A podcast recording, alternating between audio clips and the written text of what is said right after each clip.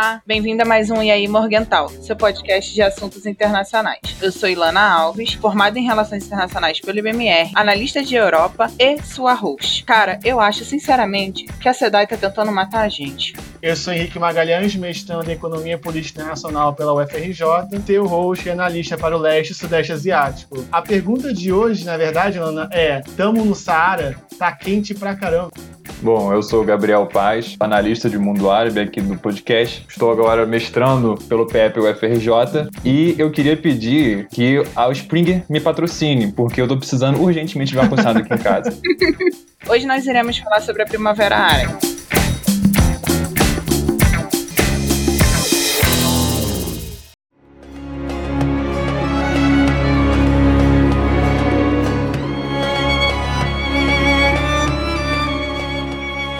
Evento não foi algo breve, ou muito menos uma estação do ano, caso você esteja se perguntando. Foi um período de transformações históricas no rumo da política internacional, principalmente no mundo árabe. As revoluções que ocorreram no Oriente Médio e no norte do continente africano foram essenciais para derrubar diversos ditadores e reivindicar melhorias nas condições sociais. Então, Gabriel, você pode falar um pouco mais sobre o que foi esse contexto histórico tão importante? Bom, perfeitamente, né? Uma data importantíssima, marcando aqui os 10 anos do início né, da, da, chamada Primavera Árabe, mas eu acho que nesse início também é importante contextualizar o porquê né, da primavera, então qual que seria o fruto, né, qual que seria a flor que estaria desabrochando dentro do mundo árabe. E partindo de uma perspectiva um tanto quanto analítica da própria imprensa internacional, dos movimentos internacionais, a gente consegue entender que essa noção de primavera árabe, ela está muito relacionada a uma condição de que finalmente, né, vamos colocar dessa forma, finalmente a democracia liberal, finalmente a economia de mercado, a modernização, é, a repulsa né, ao aparato repressivo chegaria ao mundo árabe, né, depois de quase que praticamente um século de atraso. Né? Acho que essa seria principalmente a, visão que a imprensa internacional traz com a cobertura da Primavera Árabe. Porém, é importante que a gente tenha em mente também de que a Primavera Árabe ela foi um movimento que ele tem correlações sistêmicas com o que estava acontecendo dentro do globo, mas também regionais, com as próprias dinâmicas que ocorrem entre os países e entre as regiões que formam o chamado Grande Oriente Médio, né? E aí então nós temos o norte da África, nós temos o, a Península Arábica e também o corredor, né, entre Afeganistão, Irã e Paquistão. Só que a Primavera Árabe, como o próprio nome diz, ela tem uma, uma maior permeabilidade. Let the games begin! Are you ready? Permeabilidade. Go! Justamente nos países de maioria árabe. Então você tem uma restrição ali com países como a Turquia, por exemplo, que não entram nessa categoria, assim como o Irã, e você então tem esse escopo geográfico, né, de revoltas internas, justamente pedindo por maior liberdade, pedindo por maiores condições de melhoria socioeconômica por toda aquela região do norte da África até meados da Península Arábica. Mas a, a minha dúvida principal é, então, nesse caso específico, os protestos começaram na Tunísia, se eu não me engano por que aconteceram na região especificamente da Tunísia, o que foi essa questão? E por que que a Revolução de Jasmim foi tão importante na data de janeiro de 2011. Bom, essa questão da Primavera Árabe na Tunísia, ela é importante porque, de fato, né, a Tunísia foi o palco do grande evento chamariz, né, que deu, vamos dizer assim, o um início ou então que talvez tenha colocado o maior ímpeto né, para que esse movimento se espalhasse pelo mundo árabe. É importante que a gente traga uma, uma, breve contextualização histórica, até mesmo da posição geográfica da Tunísia. A Tunísia é um dos países do norte da África que se encontra geograficamente mais próximo da Europa. A Tunísia, inclusive, era parte integrante do, do Império Romano, parte integrante do Império Cartaginês, e é uma localidade em que há uma conflagração de diferentes etnias e diferentes povos. Porém, é uma zona que é justamente focalizada no comércio comércio. É uma, é uma região que não tem uma estrutura agrária, por exemplo, para alimentar essa própria população, não tem uma estrutura industrial, não tem uma estrutura até mesmo topográfica, né, que seja permissiva a uma grande expansão demográfica da Tunísia. Então, o, isso faz com que a Tunísia seja um país extremamente dependente da economia internacional, extremamente dependente em termos de segurança alimentar, em termos de, de bens manufaturados, daquilo que vem de fora. E aí é importante que a gente pense também, a Tunísia, ela é o palco do grande evento, né, que eu, que eu havia dito anteriormente, que é a autoemolação de um vendedor, né, se eu não me engano, Boacici, ele acaba se tornando a grande marca, né, desse processo de revolta contra um Estado opressor. A Tunísia, que já estava há mais de três décadas sendo governada pelo regime de Ben Ali, e você tem um, um Estado cada vez mais repressivo, mas que traz muito pouco para a população. Então, esses processos vão crescendo, vão crescendo, porém, como eu disse, eles têm uma permeabilidade muito grande, porque aquilo que se observa na Tunísia, obviamente que em diferentes escalas, em diferentes proporções, nós também podemos observar em praticamente todo o norte da África e as regiões ali mais próximas do Levante. Dito isso, é interessante notar que as manifestações que começam na Tunísia, elas rapidamente se espalham para países como Líbia, para países como o Egito, para países como a Síria, justamente porque são países sempre periféricos em meio ao sistema internacional. Então, são países com uma grande mão de obra barata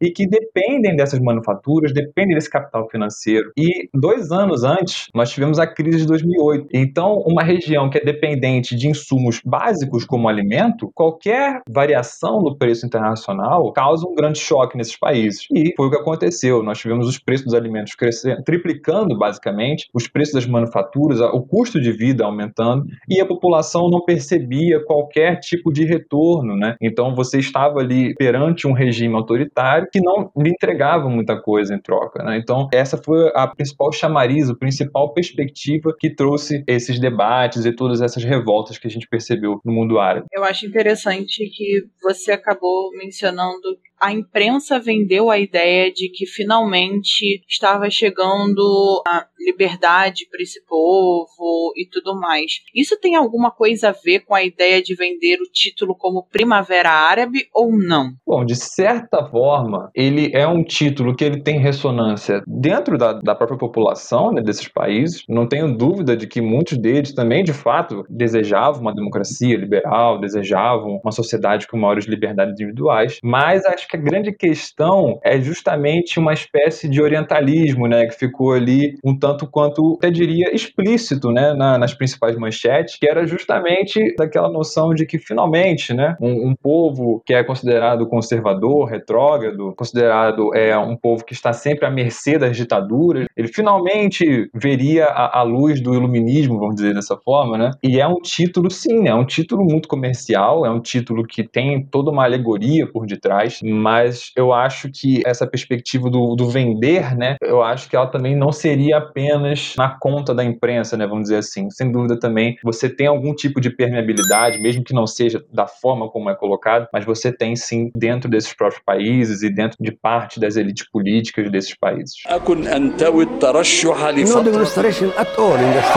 No E aí, Morgental? Uma das coisas que foi claramente perceptível foi que as monarquias pareciam não ter sofrido tanto com esses protestos quanto as repúblicas da, da região que nós chamávamos, né, de pessoas que estavam reféns de ditadores e afins. Essas repúblicas sofreram muito mais do que as próprias monarquias. Existe um padrão desse protesto, né, desse início da Primavera Árabe ou não? As repúblicas e as monarquias sofreram de forma diferente por outros motivos além de serem comandadas de forma diferente, países comandados de forma diferente. Bom, eu acho que essa é uma pergunta interessantíssima ela deixa claro o tamanho da fissura né, que a gente pode encontrar dentro do mundo árabe. Né? E é interessante também que a gente pode talvez desconstruir um pouco dessa noção né, de que são populações idênticas, que pensam da mesma forma, etc. De certa forma, as condições, né, as pautas da Primavera Árabe, elas foram iguais a basicamente todos os países da região. A questão é muito relacionada também, não apenas à permeabilidade, né, como eu havia dito antes, mas também da própria aceitação das elites políticas e de movimentos que pudessem se contrapor àquela lógica que estava imperando. Qual é a principal questão? Os países como Líbia, Egito, Tunísia, Síria são repúblicas com um regime autoritário, mas que são repúblicas feitas com laços muito pouco confiáveis, né? Então, são laços que, a depender né, da, da, da variação da economia mundial, a depender da quantidade de pessoas de pleno emprego nesses países,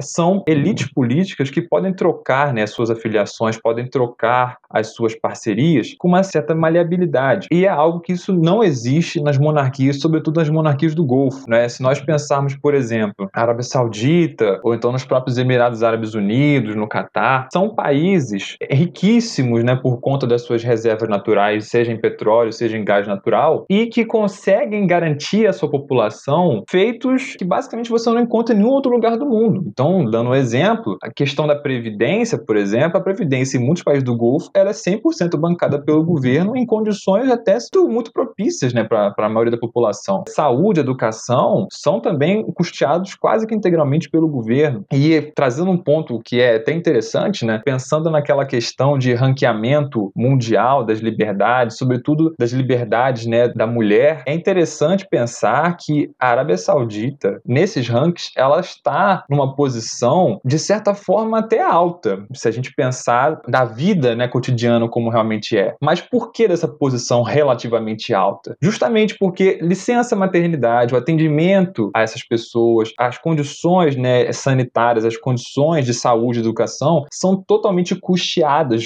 graças a esse grande aporte que o Estado tem. Então, eu fiz essa breve leniência justamente para que a gente possa compreender que as monarquias do Golfo, ao mesmo tempo que elas são dependentes do petróleo, elas se utilizam desse petróleo também para cooptar a própria população. E aí, qual é a questão? O Bahrein também presenciou manifestações de grande vulto. Só que o Bahrein faz parte ali da, dos países do Golfo que estão permeados pela Arábia Saudita, que é a grande potência da região, sem dúvida alguma. E quando a Arábia Saudita percebeu que o Bahrein poderia ser uma desestabilização e que fatalmente uma desestabilização em um desses países poderia trazer um efeito cascata aos demais, ela tratou logo de enviar forças militares, aparato repressivo, justamente para coibir essas manifestações e, de certa forma, deu certo. Né? É algo que, por exemplo, as repúblicas, como a Síria, como a Líbia, não detinham. Então, a lealdade dos coronéis, a lealdade dos grandes oficiais, dos grandes políticos, ela poderia mudar facilmente, né? a depender do, do, do sabor do mercado, do sabor das commodities. E algo ficou muito claro né? quando a gente consegue trazer essa reflexão assim mais, mais estrutural. Né? Antes de eu entrar na ideia de como essas manifestações foram importantes, de a gente passar por cada estado e como elas sofreram, você falou uma coisa que me deixou muito interessado em ouvir um pouquinho mais. Você falou que a Arábia Saudita exercia algum tipo de influência, por exemplo, no Bahrein, e poderia acabar recebendo de maneira um pouco mais impactante a Primavera Árabe em seu território, caso ela não cuidasse da região. A grande questão para mim hoje que eu queria perguntar é: existiu em algum momento interferência externa, não presente no Oriente Médio, mas interferência externa do sistema como um todo, para contenção de alguns lugares a não ter a Primavera Árabe? Olha, essa é uma pergunta, ao mesmo tempo que é muito interessante, é também a, a pergunta de 10 milhões de dólares, né? Porque, sem dúvida alguma, você tem ali algumas agências de espionagem trabalhando em prol das potências. Então, vou dar um exemplo, né? Um exemplo de um aliado da OTAN e de um aliado da Rússia. O Marrocos, desde meados dos anos 60, é um grande aliado dos Estados Unidos e da OTAN como um todo. O Marrocos é uma monarquia, também repressiva, que, que tem um aparato militar considerável e que também presenciou algumas manifestações. Essas manifestações elas foram também reprimidas, porém não foram da mesma escala que as demais. E fica aquela questão, né? Ao mesmo tempo, nós temos países como, por exemplo, a Síria, países como a Líbia, em que você já tem ali até expressões políticas explícitas, né? discursos explícitos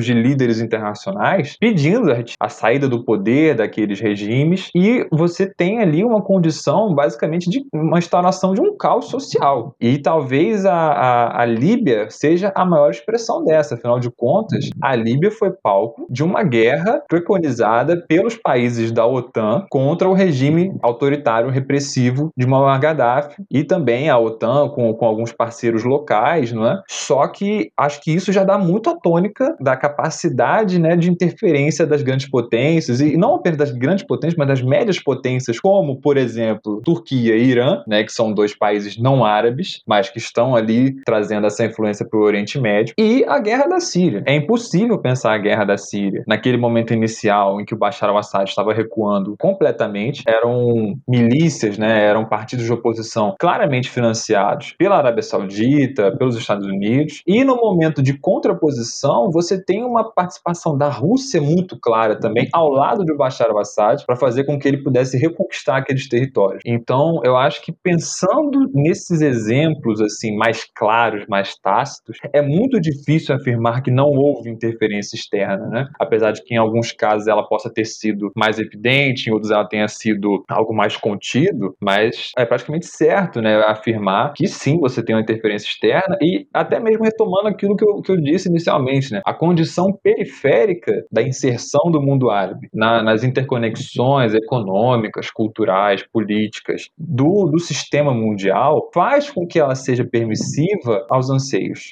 E aí, Morgental? E aí, Morgental? E aí, Morgental? E aí, Morgental? Gabriel, considerando agora alguns dados de economia, no caso, a gente percebe que alguns países árabes se destacam tanto no PIB quanto no PIB per capita. E existe uma, uma certa, abre aspas, coincidência, fecha aspas, que os países que mais se destacam neste PIB per capita, ou seja, os países mais ricos, foram aqueles que não tiveram protestos significativos ou não tiveram protestos, que é o caso, por exemplo, dos Emirados Árabes e do Catar. Como que você explicaria essa associação entre a qualidade, no caso, o crescimento econômico, o desenvolvimento econômico, com a falta de protestos, mesmo sendo esses países que não têm democracia, existem monarquias absolutistas. Não, perfeito. Eu acho que é mais um reflexo também, né, da inserção tanto periférica quanto semi-periférica do, do mundo árabe no sistema mundial e aí entra muito também na necessidade de se expor os dados, não apenas de forma quantitativa, mas também qualitativa, né? E isso é algo que fica muito claro quando a gente para para pensar, por exemplo, no PIB da Arábia Saudita com relação ao PIB do Egito, vamos supor. PIB da Arábia Saudita, além de ser maior do que o do Egito, a Arábia Saudita é um país que tem uma população que é basicamente um terço. Então, isso significa que você tem uma capacidade de alocação de verbas muito mais efetiva e muito mais ágil de ser realizada do que o Egito, por exemplo. O que não significa exatamente que é, toda essa verba vai ser direcionada para a população. Mas isso já dá um, um, pouco também da dinâmica do poder de alocação de recursos né, desses países. Então, pensando nas monarquias do Golfo, sobretudo, né, Arábia Saudita, Emirados Árabes Unidos, Catar, são países que detêm de uma riqueza enorme, com uma população que, por vezes, não passa de 5 milhões, como é o caso do Catar, e são países que têm uma escassez tão grande de mão de obra, justamente pela sua população menor e a grande variedade de ofertas e de processos econômicos, que uma parcela importante da população desses países é feita de estrangeiros. E aí, paquistaneses, iranianos, indianos ocupam uma grande parcela demográfica desses países. Então, quando a gente pensa, por exemplo, na Copa do Mundo de 2022 do Catar, a maioria dos operários que trabalham nessas obras, eles são estrangeiros justamente por conta dessa explosão econômica do Catar e uma falta, né, uma, uma falta de material humano interno ali dentro. Então, são países que têm a capacidade até mesmo para investir em fundações de caridade, não é? Em companhias aéreas, em patrocínios esportivos, né? Qatar e Emirados Árabes Unidos que o digam. E se a gente traz essa reflexão para outros países, por exemplo, como o Egito, como a Tunísia, como o Líbano, como a Síria, são países que podem até ter um PIB, né, expressivo, mas esse PIB ele é totalmente diluído por uma população muito amplificada e que não consegue encontrar postos de trabalho. E são países que normalmente, além de depender muito do comércio internacional no âmbito da importação, eles também são países que têm uma grande atividade das forças militares. Então, o militarismo, né, as forças armadas acabam se tornando um importante guarda-chuva, vamos dizer assim, de empregos nessas localidades, aí seja pela própria indústria de armas ou então a incorporação às forças armadas, etc. E essa é uma deixa, né, muito muito expressiva daquela permeabilidade. Então essa essa questão de você fazer alguém sair de casa, se expor contra uma tropa de choque do governo, então até mesmo contra tanques. Se você mora em um país em que você tem a sua previdência garantida, você tem as suas finanças em ordem, você tem educação de qualidade, você tem saúde de qualidade, você ainda assim pode ser uma pessoa com opiniões fortes e contrárias, mas o seu ímpeto e a sua capacidade de trazer mais pessoas junto à sua causa, ela diminui muito, não é? Então isso é algo que fica muito evidente quando a gente pensa nessa distinção, né, dos países com maior PIB per capita, sobretudo, com relação àqueles países que podem até parecer, né, uma condição relativamente estabilizada, mas que quando a gente pega em uma análise qualitativa, a gente vê que não é bem assim. Isso que você falou me faz até lembrar que a Emirates, que é uma empresa aérea dos Emirados Árabes Unidos, ela é a principal patrocinadora do Real Madrid. Exato. E a Qatar Airways, que é do Qatar, é a principal patrocinadora, era no caso, do Barcelona. Então meio que dá alusão ao que você estava falando. E não apenas a Qatar Airways, mas a Qatar Foundation também. E tem a Etihad também, que é do, dos Emirados Árabes Unidos. No demonstration at all in the street.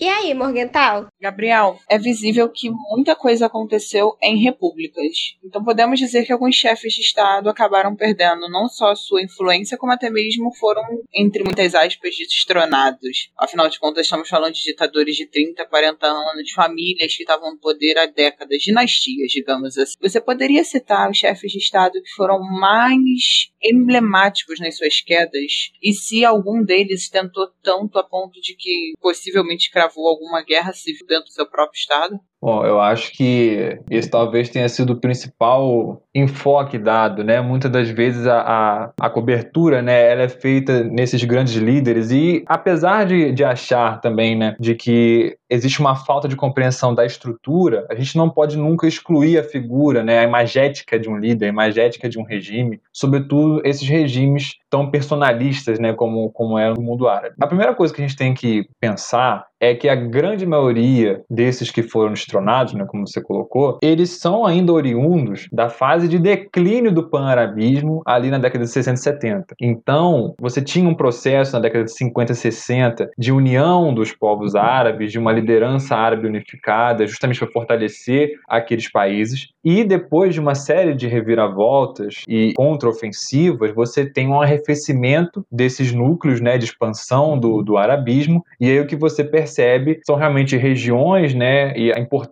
da correlação com as grandes potências, e aí você tem regimes que se nuclearizam né, em países específicos, ao invés de tentar essa grande transformação, essa grande amplificação para fora. Né? Talvez ó, o último que tentou fazer isso foi Saddam Hussein e ele não foi bem sucedido. Alguns líderes são dignos de nota. Então, talvez o, o principal né, seja o Ben Ali, não por conta da, da sua capacidade de, de, moldar o mundo árabe, mas porque ele foi o primeiro né, a ser deposto, foi o primeiro a dar essa conflagração, essa gasolina né, para a Primavera Árabe na Tunísia. E a questão do Ben Ali também é importante porque de todos os países em que a, a Primavera Árabe perpassou, talvez a Tunísia tenha sido o único caso de sucesso de uma transição pacífica para a democracia. Né? Eu acho que é algo que a gente pode trabalhar ainda mais, mas é importante que a gente tenha isso em mente, né? A estrutura política existente na Tunísia, ela não se contrapôs violentamente a essa transição para uma democracia, apesar de que essa transição para a democracia não sanou muitos dos problemas que existiam, né? Mas acho que quando se pensa em Primavera Árabe, pensa em guerra, em revolta, em regimes autoritários, alguns nomes não podem fugir, né? Então, talvez o principal de todos seja o Bashar al-Assad da Síria, porém a gente tem que notar, Bashar al-Assad ele é apenas uma linhagem, né? Uma linhagem que foi construída pelo pai dele, o Hafez al-Assad, ficou 30 anos no poder. Bashar al-Assad está no poder desde 2000, né? Ou seja, 21 anos. O Gaddafi, né? Que foi assassinado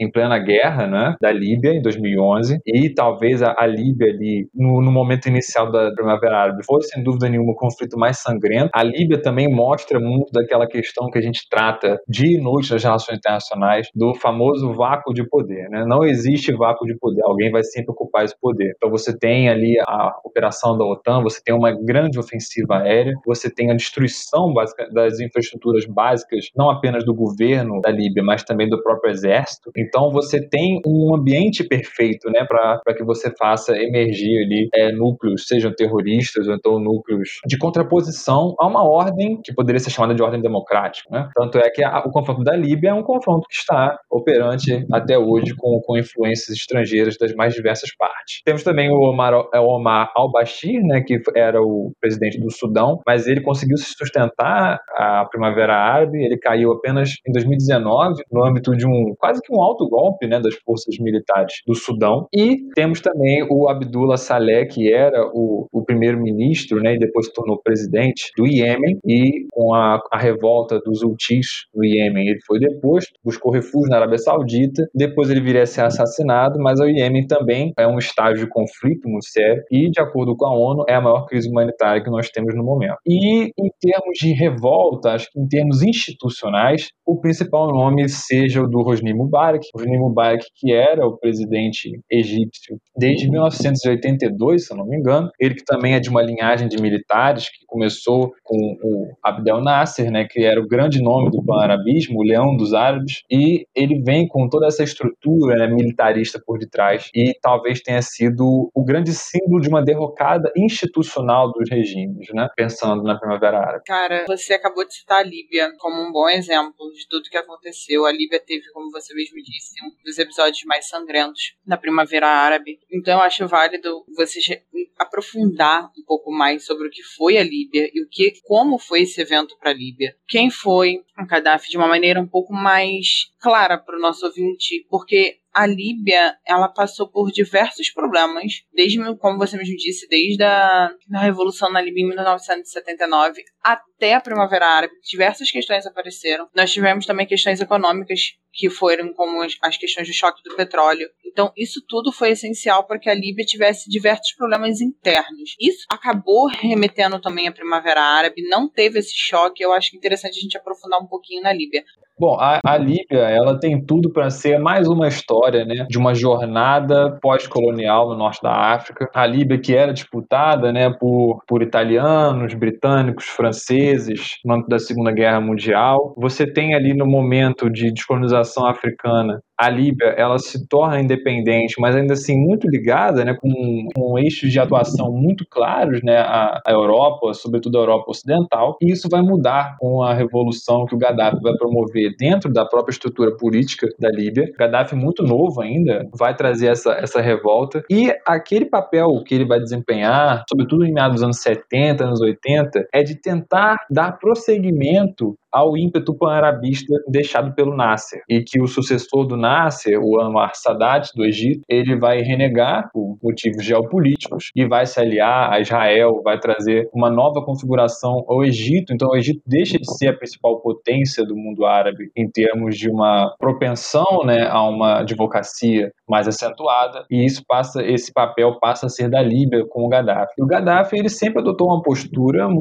um tanto quanto belicosa, um tanto quanto diferenciada no cenário internacional. Então ele sempre buscou uma correlação, uma barganha né, com os países ocidentais, mas também com a própria União Soviética e posteriormente com a Rússia. E é algo que ficou muito claro nas tentativas dele né, de usar o petróleo como uma arma política. É importante pensar, como nós estamos falando do Brasil, né, o Gaddafi foi um grande aliado da, da ditadura brasileira, promovendo né, a exportação de, de petróleo em um momento em que o Brasil não tinha credores no mercado internacional, não é? isso em troca de armamento brasileiro para ser utilizado nas guerras que ele promovia no norte da África. E também ele chegou a promover uma, uma breve, uma breve conflagração de fronteira com o Egito, né, em 77. E o Gaddafi vai adotando essa postura cada vez mais de um líder diferenciado do mundo árabe. E quando nós chegamos em meados da década de 80 e 90, essa posição dele começa a ganhar contornos inadmissíveis né, para os Estados Unidos. Os Estados Unidos vão começar a acusar o regime do Gaddafi de patrocinar atentados terroristas, né, sobretudo com aviões comerciais a Líbia vai sofrer uma forte um forte ataque aéreo né, em meados de 86, e isso vai deixar muito claro para o Gaddafi que ele tinha que não apenas melhorar a sua posição né, junto com a União Soviética e com demais parceiros comerciais, mas também se precaver né, de, de represálias. E quando a gente pensa na, na própria Primavera Árabe, a figura do Gaddafi ela era muito mais de um líder controverso, né, de um líder personalista que dava privilégios aos seus familiares, do que de fato de um líder calculista,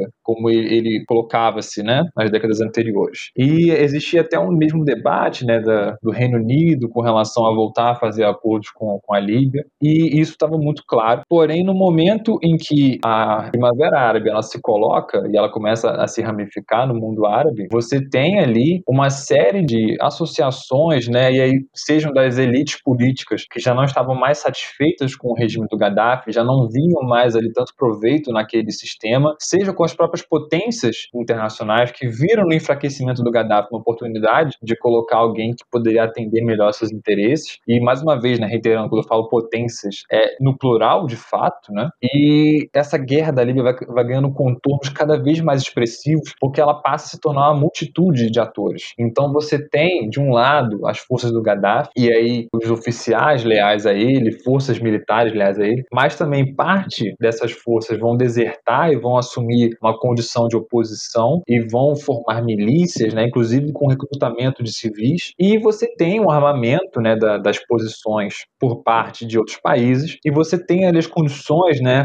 perfeitas, vamos, se é que isso é possível dizer, para um conflito extenso e queria se desdobrar por muito tempo na, na Líbia. A derrocada do Gaddafi ela ocorre de maneira até mesmo rápida, né? Basicamente um ano ele é encontrado e é assassinado. Porém o legado, né, o vácuo de poder, todo o regime construído pelo Gaddafi, as alianças políticas internas e externas que ele construiu, elas foram em grande medida destruídas com essa guerra. E hoje a Líbia é um grande campo de batalha, né? Muito próximo com aquilo que a gente vê na Síria, por exemplo, apesar de que o Bashar al-Assad tenha conseguido conseguido se manter por lá e muito também por conta do apoio russo. Mas a Líbia é uma grande expressão dessa dificuldade, né, de se manter as alianças, de se preservar as estruturas e a permeabilidade de forças, né, que vem de dentro e também que vem de fora, com relação a ocupar esse vácuo de poder, né? O vácuo de poder ele é sempre provisório, nunca é permanente. Alô? E aí, Morgental? Mas saindo um pouco dali, bem no pro Egito, tem como você explicar um pouquinho como se deu a Primavera Árabe no Egito e como que foi a queda de Hosni Mubarak? O Egito talvez seja o caso mais sintomático, né, que a gente pode analisar e compreender nele várias instâncias que estão presentes na Primavera Árabe. Então, mais uma vez, né, Hosni Mubarak, ele é um militar, né, era no caso, né, vem de uma linhagem de presidentes militares, né, autoritários, regimes certamente não democráticos. O Hosni Mubarak, ele tem uma, uma característica muito firme de ser alguém que preza pela estabilidade territorial e nacional. Então, é ele que vai colocar a cabo a parceria que o, o presidente anterior, Sadat, estabeleceu com os Estados Unidos. Mubarak, ele vai continuar com essa parceria. Então, ele vai investir cada vez mais nas Forças Armadas, que são, de fato, o principal alicerce do Estado. Né? A gente pensa em Egito, a gente pensa no Estado egípcio, é muito difícil não pensar nas forças armadas egípcias, né? são coisas que se entrelaçam a todo momento. E quando a revolta árabe ela alcança o Egito, o Egito é a grande potência demográfica do mundo árabe. Então, normalmente são expressões que têm um grande vulto. Então, são basicamente 100 milhões de pessoas que têm a capacidade de trazer essa modificação interna. E, de certa forma, você tem uma compreensão de grande parte da população de que era necessário trazer essa reforma do, do do sistema político egípcio, muito por conta daquilo, da falta de oportunidades, não é? Você tem um aparato estatal, de certa forma, repressivo, né? No, no Egito, você tem uma censura e você não tem nada em troca. E com relação a essa questão da falta de oportunidade, a gente pode pensar no Egito, mas também praticamente todo o mundo árabe é a região geográfica com a maior porcentagem de desemprego de jovens no mundo, né? Cerca de aproximadamente 40%. E isso explica muito também o porquê, né, de essa grande quantidade de jovens, né, apoiando as manifestações. E aí também você tem o uso das redes sociais, né, para massificar esse, esses protestos. E o Hosni Mubarak, de certa forma, ele vai sair, eu não vou dizer pacificamente, porque de fato houve é, repressão, mas você tem ali uma transição mais tranquila, né, da Hosni, Hosni Mubarak, até por conta da necessidade do exército de manter aquela figura das forças armadas como guardião do povo. Então, Hosni Mubarak, ele renuncia, mas ao mesmo tempo ele também é retirado, né? Existe todo um debate na literatura. Você tem um governo provisório formado por militares e que prometem trazer novas eleições. Essas eleições, elas se dão ainda no final de 2011, em algumas e a outra se dá no, no meio de 2012. E nessa eleição nós temos a ascensão da Irmandade Muçulmana. E aí nós temos uma virada de chave, porque muitas das vezes se coloca a Primavera Árabe como um ato de contraposição ao conservadorismo islâmico, sendo que essa é uma pauta, por vezes até minoritária, né, nos processos da Primavera Árabe, porque nós tínhamos muitos países de fato seculares, né, como o que não significa que eles não tenham apropriações, né, que eles não tenham seus sectos, mas são países que não se deixam guiar politicamente pelos preceitos de, de,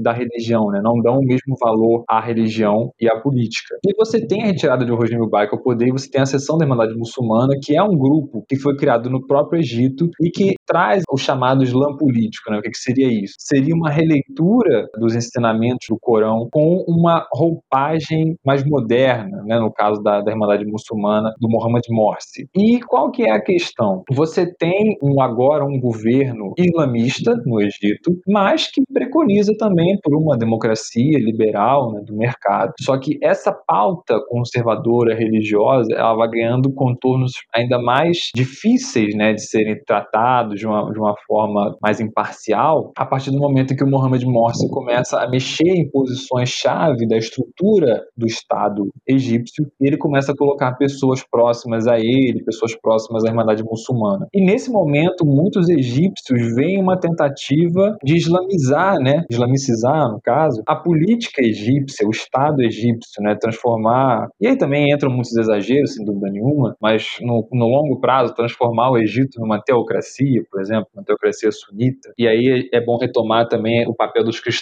coptas, né, os cristãos coptas que são basicamente 10% da população, eles também se viam ameaçados né, por essa ascensão de um partido islamista no, na política egípcia. E com isso, nós temos mais uma vez a ascensão da figura dos militares para se contrapor a essa, essa nova configuração da política do Egito. Você tem uma série de demandas feitas pelos militares, né, com, com todo o seu intuito secularista e trazendo aquela imagem de salvaguarda da, da, verdadeira nação egípcia. E você tem esses ultimatos ao Mohamed Morsi, né, que era o líder, que era o presidente egípcio, filiado à Irmandade Muçulmana, para que ele cedesse em algumas áreas. E aí, mais uma vez, né, os debates na academia eles são turvos, né? alguns vão dizer que Mohamed Morsi cedeu e que os militares não, não estavam interessados nisso, né? outros vão dizer que Mohamed Morsi não cedeu, os militares fizeram o que era necessário, mas seja verdade ou não, o que nós temos é que em 2013, ou seja, um ano após assumir poder no Egito, Mohamed Morsi ele é deposto pelas forças militares e em protestos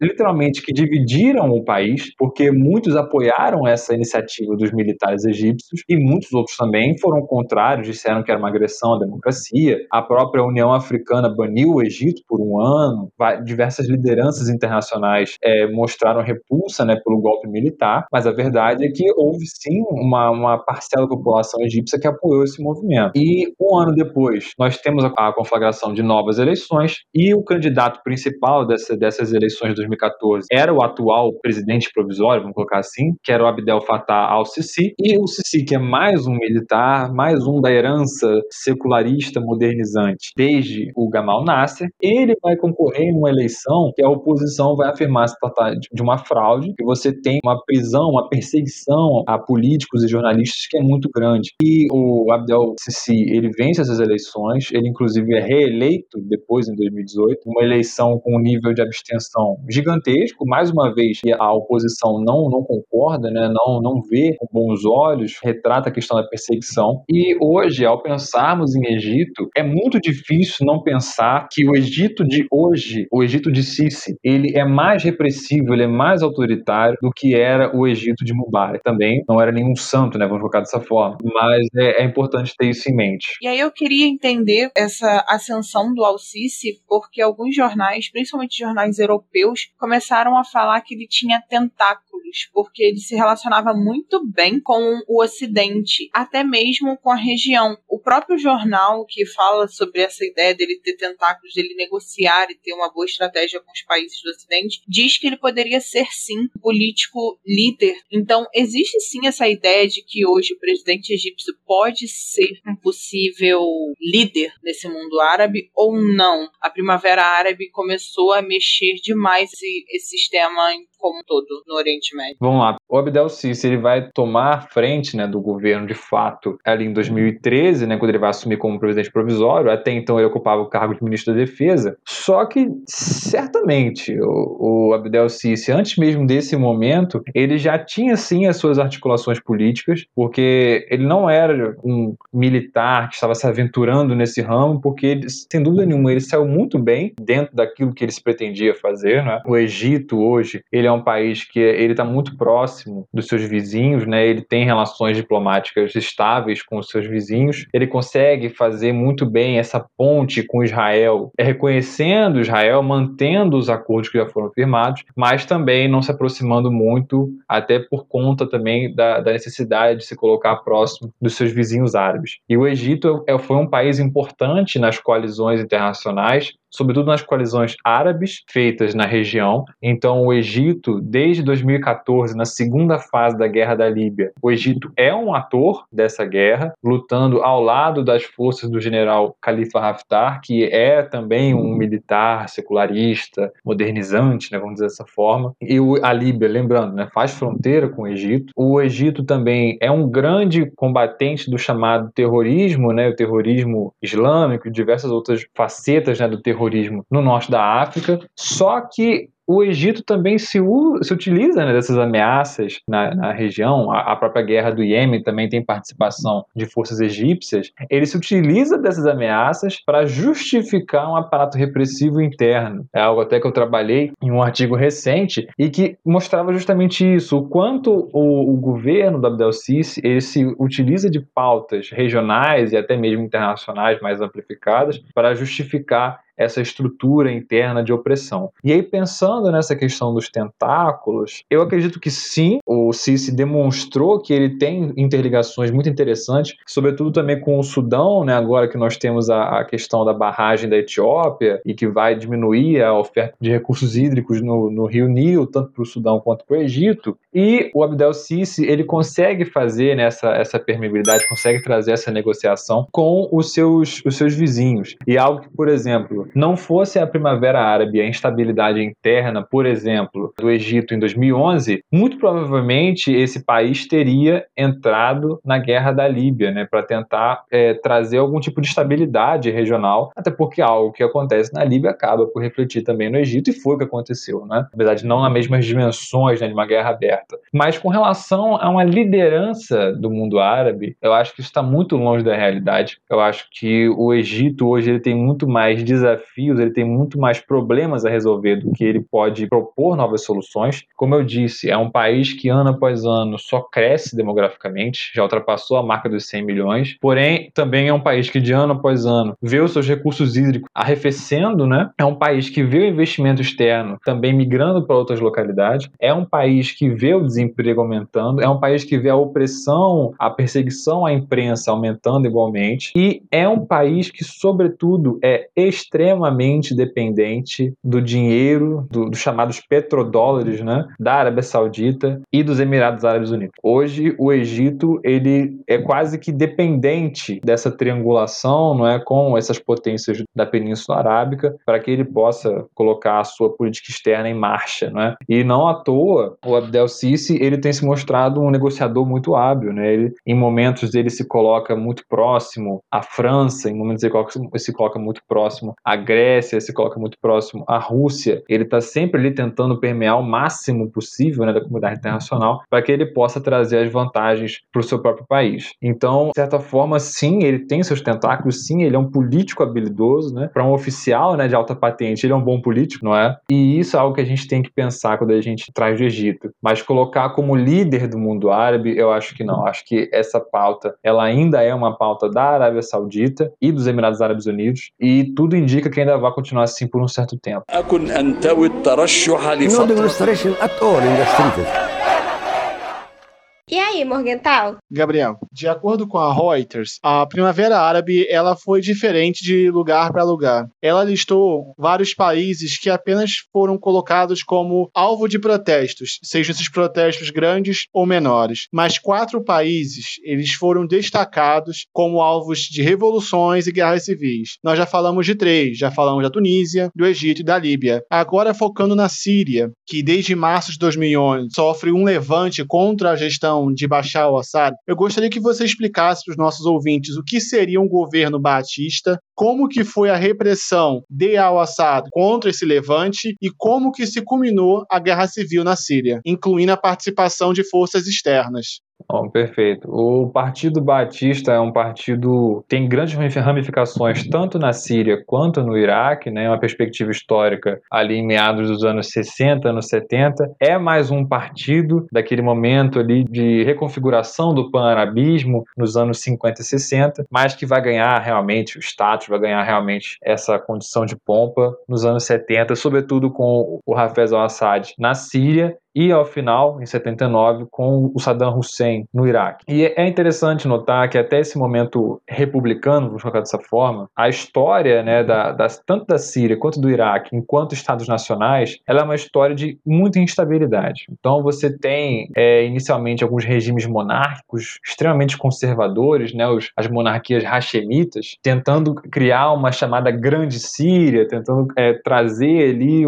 um reino né, que, que fosse capaz de dominar a região do Levante, né? E isso vai sendo desconfigurado aos poucos com essa, essa compreensão republicana, né, que o Partido Batista vai, vai, trazer e junto com outros partidos também, não apenas eles. Mas ainda assim, são países que vivem golpes frequentes, né, na década de 50, 60, é, literalmente um após o outro. E essas lideranças fortes, elas vão acabar por estabilizar essa natureza política interna desses países. O Hafez al-Assad, ele vai assumir o poder em 1970, fazendo uma interconexão muito grande com pessoas pessoas do secto alauíta, né? O secto do, do islamismo, e ele vai trazer essa interconexão, então ele vai trazer de fato, além do personalismo, a figura também quase que paternal, né? Ele vai colocar diversos assessores do seu ciclo próximo ali, né? Ciclo familiar, inclusive, né? E o Bashar al-Assad, que é o filho dele, vai seguir muito essa política, né? Vai colocar ali pessoas realmente de confiança nessa posição de, de governo. Em meados de 2010, 2011, que é quando de fato nós temos a permeabilidade ali da Primavera Árabe nas Síria, a partir dos primeiros protestos, sobretudo em Alepo, ali na região mais próxima também da costa e também mais próxima à Turquia, né, que é a região mais rica da Síria, nós temos uma posição do Bashar al-Assad muito clara de contraposição a isso. Então, o Bashar al-Assad ele vai se utilizar de equipamentos, de aparatos muito repressivos para se colocar de forma contrária a essas manifestações populares. Porém, qual é o problema? Não é? E aí, mais uma vez, resortando à geografia, né, para que ela nos ajude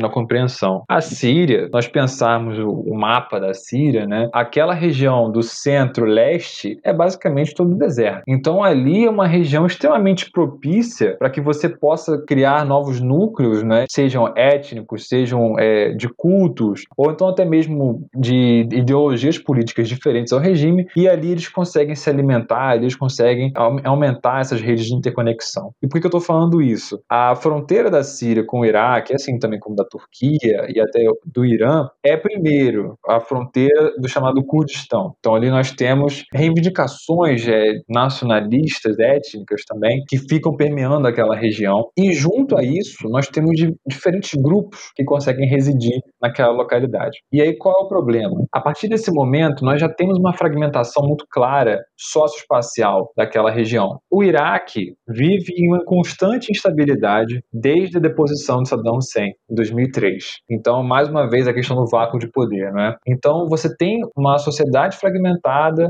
uma sociedade que é dividida já naturalmente, né, que é a sociedade iraquiana, e ela se encontra com essa fronteira com a Síria, nessa fronteira de deserto. E a isso se soma o financiamento da oposição síria em contraponto ao Bashar al-Assad, o financiamento da oposição feito por Estados Unidos, França, Reino Unido e Arábia Saudita contra Bashar al-Assad, que era um grande aliado da Rússia na localidade. Só que essa oposição ao Bashar al-Assad não é uma oposição unida, cada um tem a sua própria demanda, cada um tem suas próprias pautas. Então, alguns vão ter uma demanda nacionalista, outros vão ter uma demanda de culto, outros vão ter demandas étnicas, e aí, justamente nesse caldeirão que nós temos as milícias curdas e nós temos também a ascensão dos grupos terroristas. Então, a Síria, ela, além de presenciar um aparato repressivo contra a sua população, ela vai presenciar também uma conjuntura propícia à deflagração de uma guerra de grandes proporções, e foi de fato que aconteceu. Então, a partir do momento em que Bashar al-Assad ele decide é, se resortar à violência né, contra as manifestações populares, e você tem um ato de contraposição, de financiamento dessa oposição para criar um exército, uma frente unida contra Bashar al-Assad, de unida não tem nada, né? a verdade é essa. Eles se fragmentam e o que você percebe até os dias atuais é uma enorme distensão da, da chamada oposição ao regime Bashar al-Assad. Você hoje já tem um arrefecimento dos grupos terroristas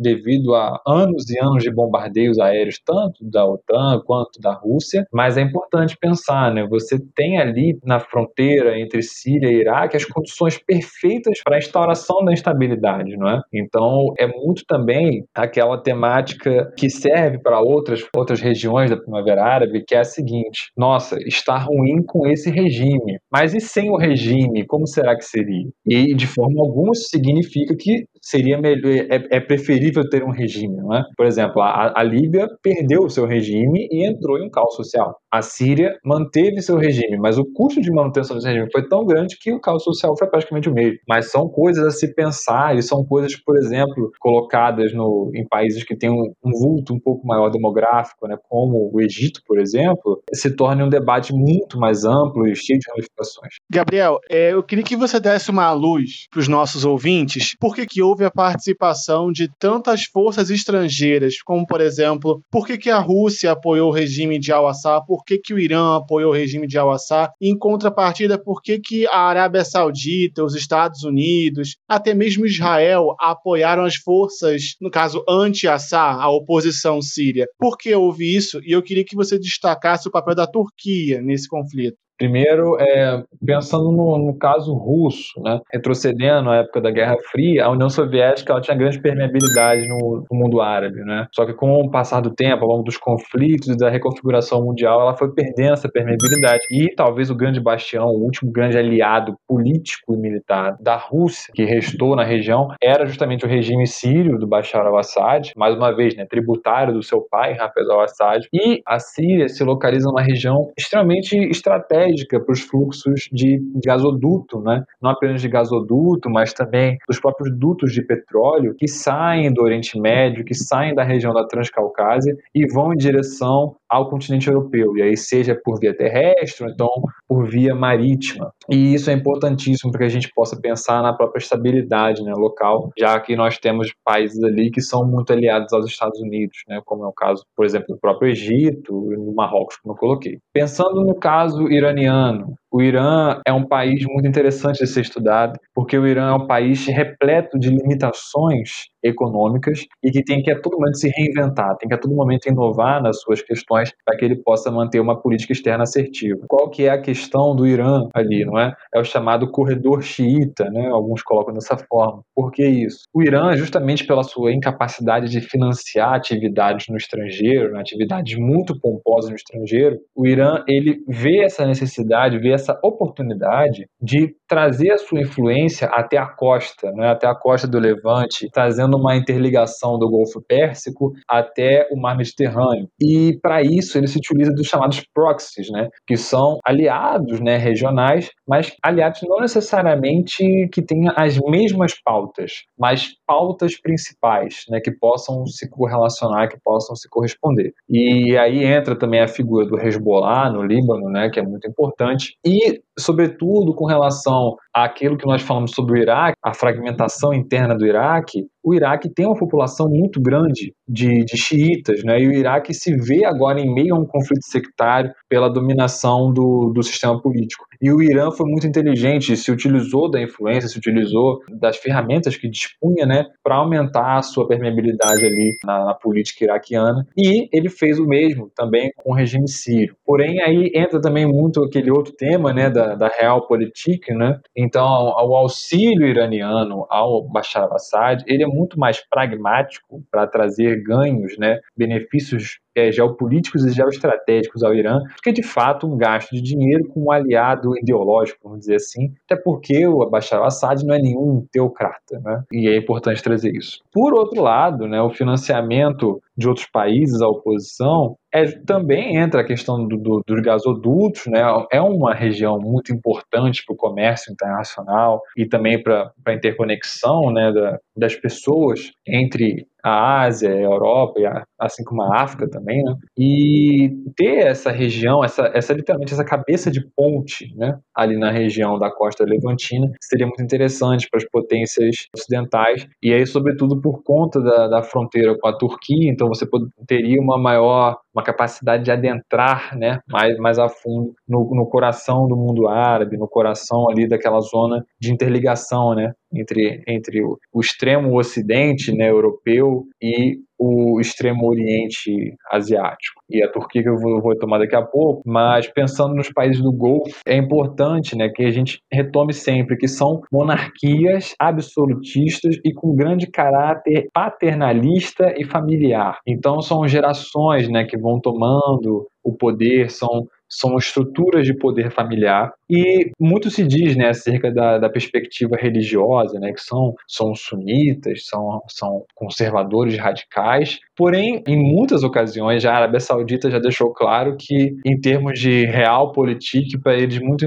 muito mais interessam ser estritos a uma defesa do aparato monárquico familiar do que de fato seguir as leis do Corão, seguir uh, os preceitos né, de Maomé. Pensando assim na correlação do Golfo, é mais uma tentativa de permeabilidade, de influência da Arábia Saudita, de influência dos Emirados Árabes Unidos por todo o mundo árabe. Né? São países que, que estão é, literalmente né, amplificando a, a, sua, a sua agenda de política externa, justamente para que eles possam ter mais aliados, para que eles possam diversificar sua economia, para que eles tenham ganhos geoestratégicos e geoeconômicos também, né, importante frisar, a fim de que eles não dependam apenas do petróleo, né? E isso é uma questão que, se a gente for tratar aqui, daria, acho que daria mais um programa, né? Mas só finalizando, são países que têm interesse, sim, em ter essa maior abrangência né, da sua política externa na localidade. E aí também, também né, seja na, na temática do discurso, mas também seja com algum ganho mais prático,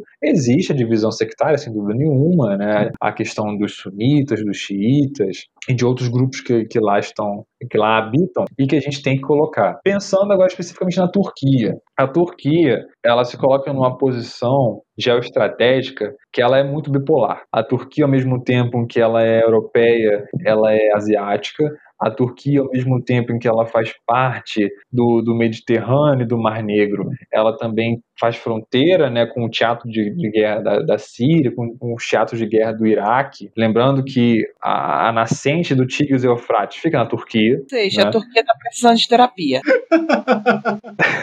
Não, de fato, de fato. Eu acho que a posição que o Erdogan tem hoje, ela ao mesmo tempo é muito fácil, como também é muito complicada. Por que, que é fácil? Qualquer erro de cálculo do Erdogan, ele não é um erro fatal, porque a Turquia ainda teria algum, algum lado da balança para resortar. Mas ao mesmo tempo, tempo. Ao mesmo tempo em que a Turquia tem essa balança, saber manter essa balança razoavelmente equilibrada é um esforço diário, né? Então, sem dúvida nenhuma, a Turquia fica nessa posição. E qual que é a questão? A Turquia sabe que tudo aquilo que influencia na Síria e no Iraque vai trazer ramificações para o seu território. Não à toa, a Turquia foi quem recebeu mais de 3 milhões de migrantes da guerra da Síria, e a Turquia sabe que ela tem uma necessidade de defesa da, daquela região, não apenas pela entrada entrada desses, desses migrantes sírios, mas também por todas as reivindicações do Kurdistão, do PKK na região. Então, são localidades que a Turquia não pode deixar de ter uma proeminência naquela, naquela localidade. E trazendo ainda essa questão da geopolítica do Oriente Médio, a Turquia, ela, por muito tempo, ela tentou né, trazer essa, essa ideia de um modelo para o Oriente Médio, né? Então a Turquia, quanto um país que é muçulmano e tem uma democracia liberal, tem índices socioeconômicos razoavelmente bons, então ela seria, vende-se, né, o chamado modelo turco, né? Só que isso vai por terra quando o Erdogan ele decide, ele toma uma posição firme de apoiar os partidos apoiados pela Irmandade Muçulmana, né, na, tanto na, na Tunísia quanto no Egito, e também quando ele pede para que Bashar al-Assad ceda, né, o poder, que ele faça uma transição pacífica e Bashar al-Assad, ele, mais uma vez, né, ele reprime os protestos. E aí nós temos um, um, um contínuo processo de isolamento da Turquia, né, porque a comunidade muçulmana ela vai sofrer o, o, a contra-revolução no Egito, Bashar al-Assad vai conseguir se manter no poder na Síria, então a Turquia vai ficar com uma posição de difícil manutenção ali, né, mas apesar de difícil manutenção, é algo que eles não podem se dar ao luxo de não fazer, e é por isso que eles estão lá ainda até hoje.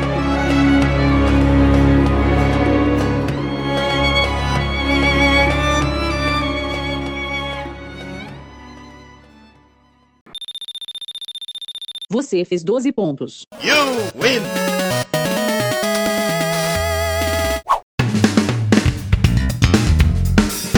Esse foi mais um episódio do EA Morgental. Não esqueça de nos seguir nas redes sociais, todas elas são EA Morgental, tudo junto. E se você tiver uma dúvida, uma crítica ou uma sugestão, basta enviar um e-mail para eaimorgental.gmail.com. Visivelmente, esse episódio tem muito assunto para falar, então, caso você queira uma segunda parte sobre o que está acontecendo no mundo árabe ou no mundo islâmico, avise-nos pelas nossas redes sociais. Até a próxima!